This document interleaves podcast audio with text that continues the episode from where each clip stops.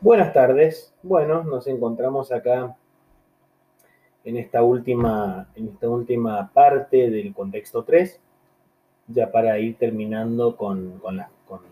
las cuestiones que tienen que ver, en este caso, con la doctrina de la seguridad nacional. Eh, no olviden que eh, estoy actualizando y eh, detallando también en el apartado que se llama bibliografía, que está en el aula virtual. Eso los, los lleva a un link virtual, a un, a, un, documento, creo que se llama Sheet, S-H-E-E-T, que es como una especie de Excel virtual, y ahí pueden ir viendo con detalle, lo voy a ir completando en los siguientes días, todos los materiales que corresponden a cada tema. Eh, si tienen alguna duda también me pueden ir escribiendo, eh, voy contestando algunos, algunos mensajes también, pero ya la idea es terminar a la brevedad con todos los contenidos, por si quieren ir preparando eh, la, la, materia para la, mesa que puedan, ¿no? Para, creo que es para fines de agosto. Eh, bien, entonces nos encontramos en esta última, en esta última parte del contexto 3 con las, eh, con el tema, vamos a, lo estoy buscando acá para, eh, para mencionarlo de manera completa. No sé si lo tengo abierto acá, así que lo que les puedo decir es que vamos a trabajar entonces con los capítulos 12 y con los capítulos 13 del manual. ¿no? 12, luchas sociales en América Latina, del cual me interesa que vean las cuestiones generales. Recuerden que cuando yo no, no se los especifico, eh, es porque eso quiere decir que tienen que ir a los, a los subtítulos generales de cada capítulo, no a los casos nacionales, salvo que yo se los pida. En, algunos, en algunas situaciones, como en este, en este audio también, yo voy a hacer referencia eh, a, la, situación de, de, otros países, además de Argentina, especialmente de Brasil, brevemente, pero en este caso nos vamos a enfocar en el caso argentino y también en las generalidades para América Latina. Entonces, eh, como les decía, entonces, luchas sociales en América Latina, el capítulo 12 eh, y Dictaduras de Seguridad Nacional es el capítulo 13. La década de 1960 fue eh, un periodo de tiempo en donde eh, se percibió un notable crecimiento en la conflictividad y en la movilización social en América Latina. Hubo movimientos estudiantiles, hubo organización obrera de, distinto, de distinto tipo, organización estudiantil también, en torno a, eh, fundamentalmente en torno a las universidades, con distintas experiencias también de vinculaciones estudiantiles obreras, y una, un proceso de radicalización de intelectuales en todo el continente. Eh, entonces digamos que hubo un paso del ciclo de los populismos al ciclo de las revoluciones, que es otra, digamos, tiene otra mm, configuración respecto del protagonismo de las transformaciones. Nosotros, no sé si recuerdan o, invito a, volver a los audios sobre el tema del populismo, acerca de que era considerado un movimiento con involucramiento popular, pero no protagonizado estrictamente por eh, sectores populares. Por lo menos una de las definiciones, puede haber otras claramente. Eh, en este caso ya hay otra situación eh, sobre todo en algunos casos en América Latina. Tampoco podemos extender estas, generalidades a toda la población. Aparecen también nuevas corrientes ideológicas, esas las van a poder consultar y van a poder profundizar en el capítulo 12, sobre todo de orientación crítica, eh, que se dieron cita en este marco histórico. el contexto era propicio para esto, ya que se estaban produciendo luchas anticoloniales perdón, en África eh, comenzaba el proceso de independencia de Argelia, de la metrópoli portuguesa.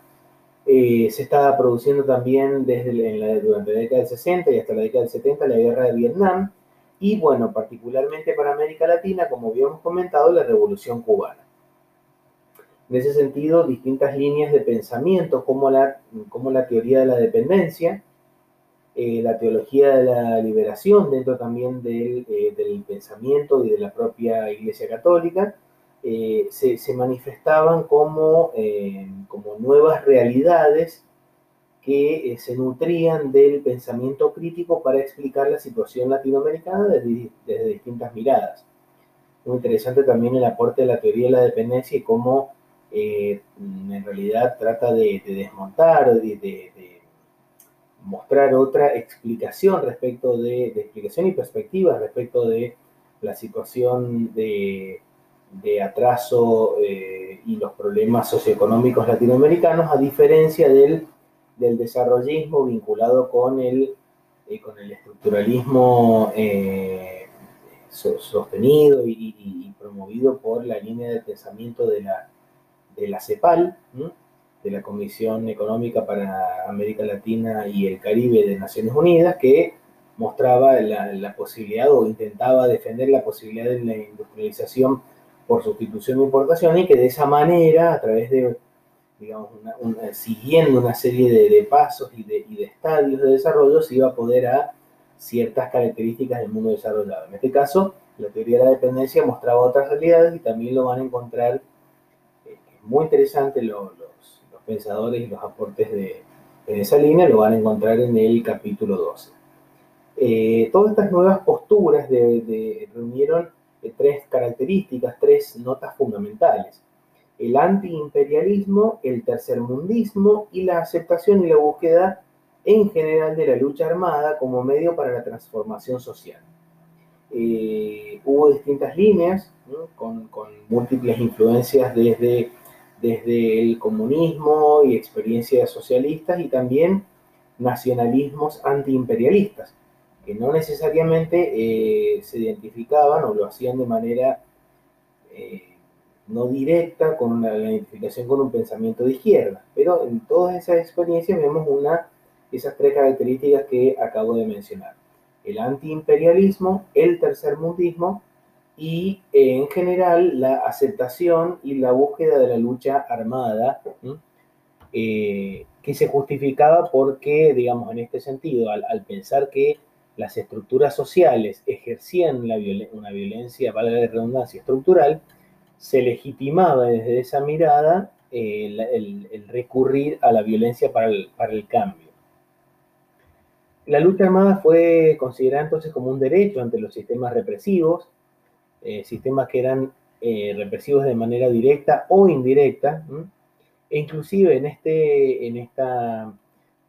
justificación hubo, y en esta propuesta de la, de la violencia como manera de transformar la realidad,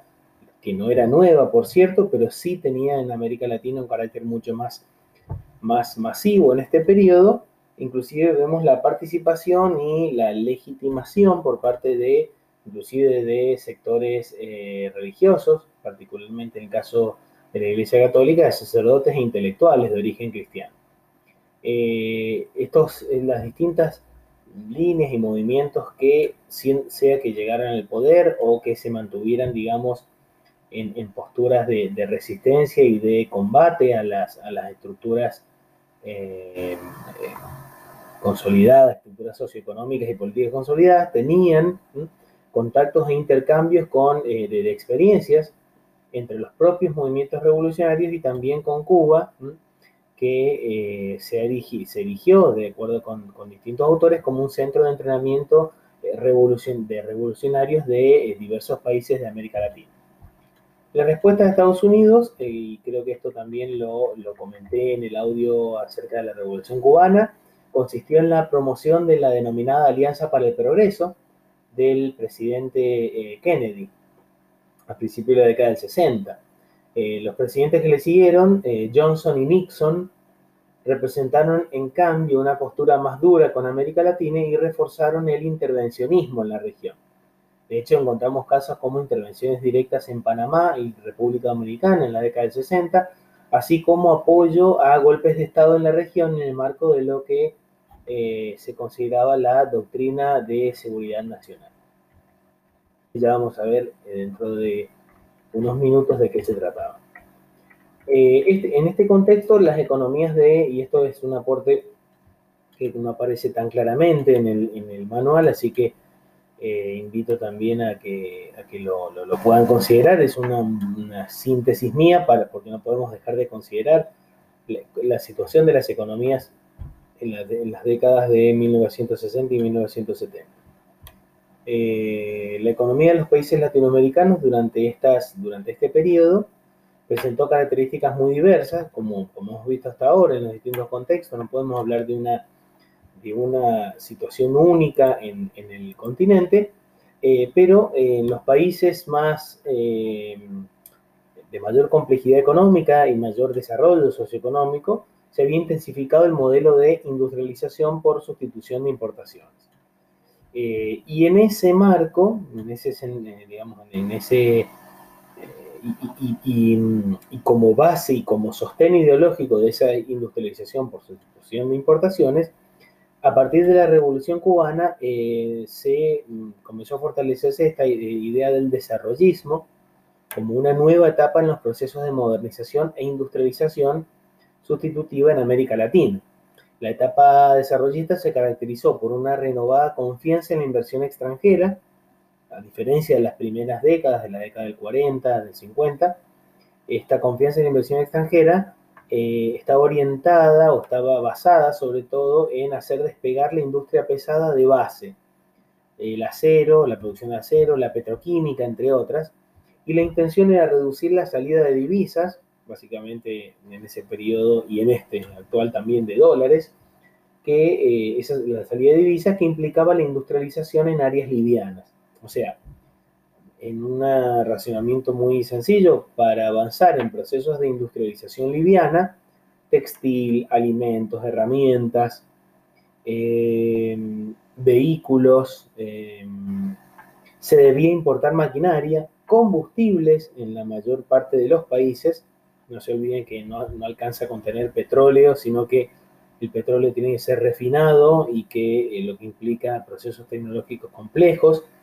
o sea que muchos países exportadores de petróleo son importadores de combustibles refinados.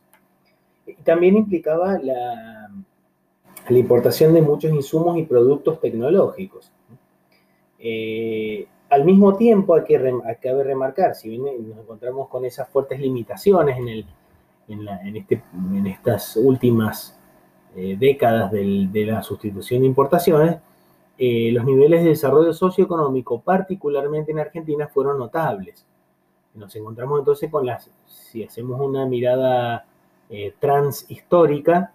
eh, con cifras de desempleo muy bajas y un importante nivel adquisitivo a pesar de las fluctuaciones y la inestabilidad. O sea, realmente son cifras de desempleo que llamarían muchísimo la atención. Estamos hablando de un 3%. Eh, realmente es una cifra muy, muy, eh, muy positiva, eh, por lo menos desde la, desde la economía, digamos, o desde buena parte del pensamiento económico que apunta o que mira ese, ese tipo de números. la Argentina también presentaba una importante actividad académica y científica en laboratorios y universidades,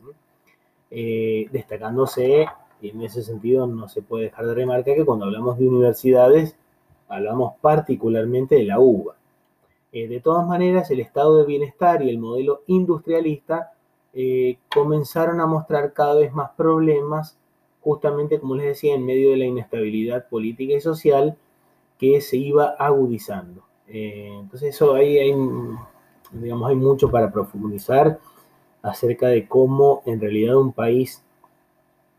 que generaba, digamos, que tenía niveles interesantes de, prosperidad y de inclusión, eh, con, déficit y con problemas, pero como Argentina con ese tipo de, índices a, sí mismo presentó un movimiento eh, o movimientos revolucionarios bastante ambiciosos. Entonces hay como muchas cosas más para analizar en ese, en ese sentido y bueno, da para, para muchas lecturas y muchos comentarios también, ¿no? En ese caso, en ese sentido, Argentina, eh, estando totalmente en la realidad latinoamericana, presentaba índices distintos eh, y, situaciones de desarrollo bastante eh, excepcionales, sobre todo en, los centros urbanos. y de desarrollo, como les decía, no solo académico, educativo, sino también industrial, eh, pero bueno, con, con, serias limitaciones por los problemas de las, de las de esas industrias de base, que les decía, que eran como, digamos, la, las primeros, los primeros eslabones en los procesos industriales no estaban totalmente desarrollados y era el desarrollismo el que intentaba apuntar ese, en ese sentido, mientras que, como les decía, las posturas dependentistas decían, no, miren, esto del desarrollismo en realidad es una trampa porque aumenta la, la dependencia de los capitales internacionales y no nos lleva a lo que, a lo que propone, o, esta idea no, no, se sostiene, esta idea de, eh, de avanzar hacia una situación de mayor desarrollo en esa línea. Hay que recurrir, hay que desafiar las estructuras socioeconómicas, diría el, el la, teoría de la dependencia. En ese marco, la doctrina de seguridad nacional, eh, digamos, se, inserta en, esa, en este contexto latinoamericano. Hacia fines de la década de 1970, todos los países del sur de Sudamérica se encontraban gobernados por dictaduras militares. Eh, se había debilitado la democracia tradicional, y las opciones se habían radicalizado de manera acelerada,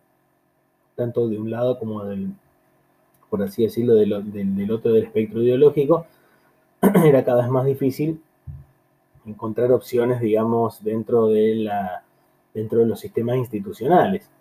En el marco de la Guerra Fría, Estados Unidos adoptó una posición más o menos homogénea, orientada a evitar cualquier experiencia de tipo socialista, e inclusive, en muchos casos, experiencias de gobiernos nacionalistas, eh, digamos, alternativo nacionalistas, que pudieran desafiar en alguna manera la, posición hegemónica estadounidense y que pudieran, inclusive sin ser eh, abiertamente o declaradamente o estar orientados al socialismo, que pudieran colaborar con otros procesos eh, que sí lo, que así se identificaran o se presentaran. Eh, a tal fin, Estados Unidos fortaleció la cooperación en materia militar eh, a través de la Conferencia de los Ejércitos Americanos y comenzó a dictar cursos a miles de oficiales latinoamericanos, especialmente en, las, en la Escuela de las Américas ubicada en Panamá. Fíjense qué interesante que no estaba ubicada en Estados Unidos, sino que está ubicada en, eh, Panamá y cómo en realidad también estaba esto relacionado con el, la gestión eh, del Canal de Panamá por parte de, Estados Unidos, ¿no? Y cómo realmente el Canal de Panamá es un elemento que, de análisis que muestra como un, botón de muestra, como se dice, de, un ejemplo bien, bien nítido de los temas eh, de geopolítica y de política internacional y doméstica e interna, digamos, en América Latina. Las Fuerzas Armadas latinoamericanas entonces eh, comenzaron a orientarse específicamente a combatir el que era considerado el enemigo interno, entre, comillas,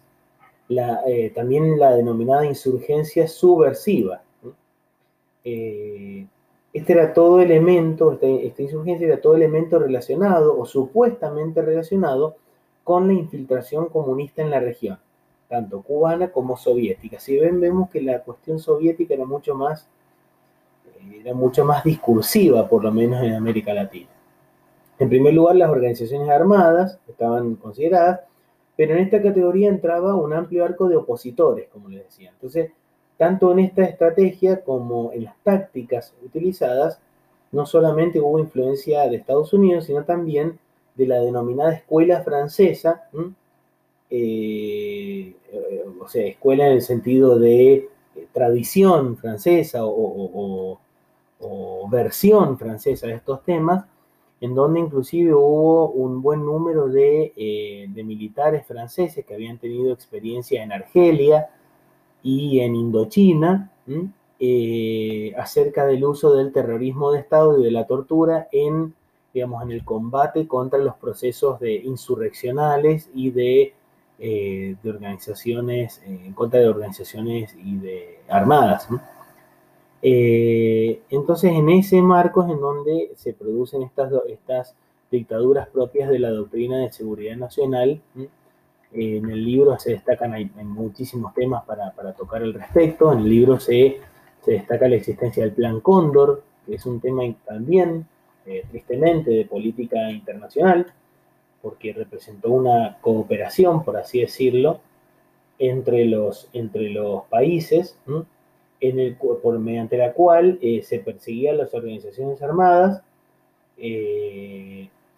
digamos, eh, organizaciones armadas que mm, actuaban en otros países y que se movían entre las fronteras. Entonces, en ese sentido, las, las Fuerzas Armadas de cada uno de los países, estando en el poder o inclusive antes de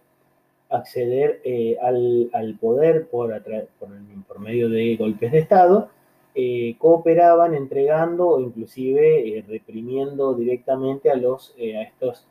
digamos, a las personas que escapaban de un país a otro e inclusive eh, llegó a haber eh, atentados fuera del cono sur, en Europa y en Estados Unidos, que terminaron con la vida de opositores que se habían refugiado, opositores, digamos, eh, que se habían refugiado en estas, en estas zonas. Bueno, se compartían información de inteligencia, se intercambiaban prisioneros, se falsificaban documentos y